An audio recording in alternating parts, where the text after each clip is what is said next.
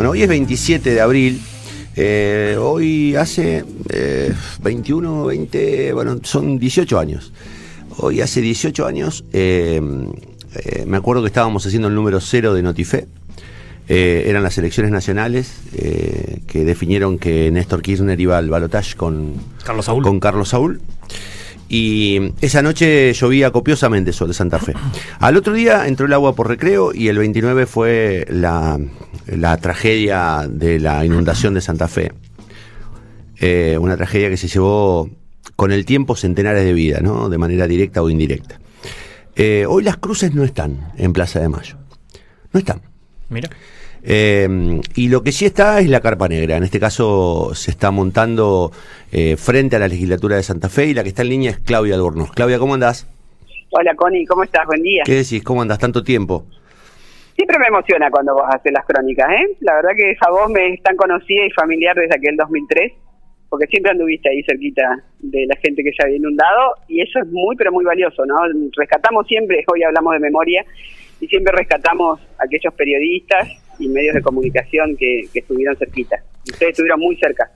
sí, estuvimos cerca y nosotros seguimos este, haciendo flamear la bandera de la justicia en torno al, a la inundación del 2003. Una, una bandera de memoria que lamentablemente en algunos se apagó. Eh, se apagó. Sí, yo creo que, a ver, esta lucha tan larga en Santa Fe, creo que no sé si hay otra. De 18 años plantando carpas, plantando plazas, plantando calles gritando siempre justicia y memoria y verdad, ¿no? Esa verdad que decimos que construimos a lo largo de los años y donde aprendimos tanto eh, que por eso queremos, queremos que sea instituida desde la legislatura la memoria para que también los pibes y las pibas lo trabajen en la escuela. Ustedes están, eh, digamos, y por eso la razón de la, de la carpa en, la legislatura esta vez, están reclamándole que a la legislatura, que, que este, sancione qué, para que lo entendamos es la memoria del pueblo inundado. Después le fueron haciendo retoque y quedó la memoria por la inundación, memoria y solidaridad por la inundación de la ciudad de Santa Fe y alrededores. Así es más o menos el proyecto que está en el Senado hoy. El año pasado, en julio, salió con dictamen de unanimidad en la Cámara Baja, en diputados, y duerme ahí eh, desde julio del año pasado en senadores y ahora la activamos. Estuvimos haciendo reuniones con varios de los que ocupan bancas en, la Cámara Alta de la legislatura y bueno, viendo si presionamos entonces desde la calle para que las instituciones funcionen como corresponde. Bueno, yo supongo que va a haber algún tipo de respuesta, estando tan cerca la fecha, hay que ver si hay sesiones, ¿hay sesiones el, jueves? Supongo que sí.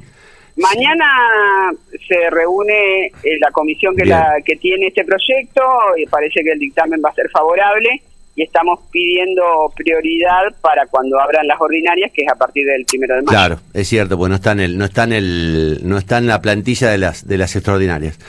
Eh, yo digo, eh, ¿por qué no están las cruces en, en, Plaza de Mayo? ¿Tenés idea? Y las cruces la pisotearon un montón de veces.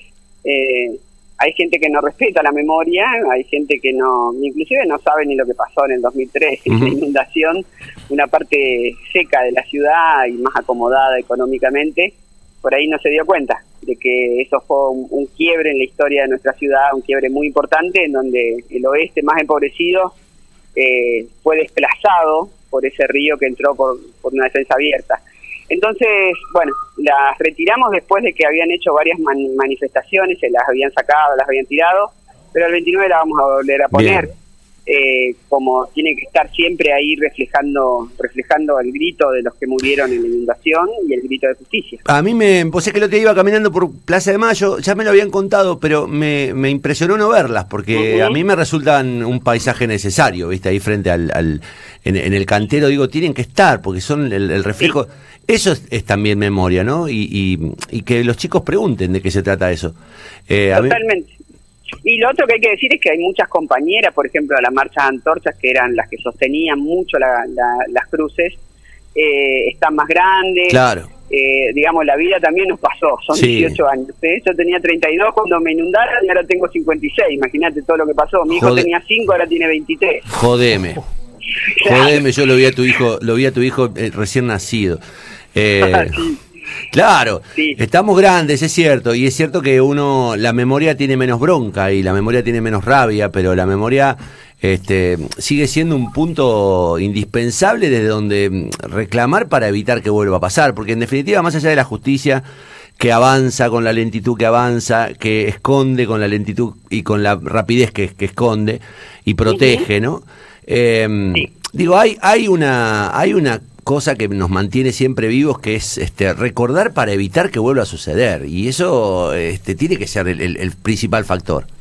Recordar... Sí, sí, es lo que, es lo que venimos eh, pensando y por eso construimos este proyecto junto a alguien que nos escuchó, que es una diputada de Ciudad Futura, que en realidad metió eh, el metió el proyecto como se metió un montón de veces. Muchas veces muchos lo meten nada más que como, como si, hacen como, ah, bueno, yo puse el proyecto. Lo que hizo Damari Pachiotti es pelearlo adentro, nosotros lo peleamos afuera, eh, y por eso salió con unanimidad en la Cámara de Diputados. Eh, y, es lo que sostenemos, porque es real, ¿no? La memoria, decimos, los 130 mil eh, lo recordamos, o sea, no los vamos a olvidar jamás. Nos fuimos muriendo en el camino pero los que quedamos vivos vamos a seguir recordando esa inundación que fue eh, un antes y un después en nuestra vida, y un antes y un después también en la vida de la ciudad de Santa Fe. Entonces, eh, que hoy, lo, que si esta, este proyecto eh, sigue su curso, digamos, y los senadores hacen lo que tienen que hacer, que es escuchar al pueblo, seguramente en las escuelas vamos a trabajar esto de otra forma. Y también entendiendo que vivimos en, una zona de riesgo hídrico permanente, no solamente la ciudad de Santa Fe, sino la provincia entera. Estamos rodeada de río, arroyo, lagunas. Eh, digamos, es increíble que no podamos entender esa convivencia y cuidarnos y que aquellos que nos gobiernan hacer lo que tienen que hacer, que son defensas, defender, defender los barrios y cuidar también esas defensas. No solamente hacerla y dejarla, sino que hay que mantenerla, hay que entender, digamos, esa convivencia con el río eh, y eso es lo que pretendemos con, con, esta ley. Sí, sí, además eh, lo que bien decís, este, que ingrese también en la currícula de los chicos, que se pueda ofrecer, digamos, ese conocimiento, digamos, la historia, pero también ese conocimiento de la, de la convivencia con el riesgo, ¿no? Que es un tema que ahora estamos más cuidados y, la ciudad creo que fue respondiendo a las necesidades de, de las obras, pero siempre falta, ¿no? Siempre falta. Y, y, bueno, y, sobre todo falta una ciudadanía que, que lo tenga presente, que lo tenga presente.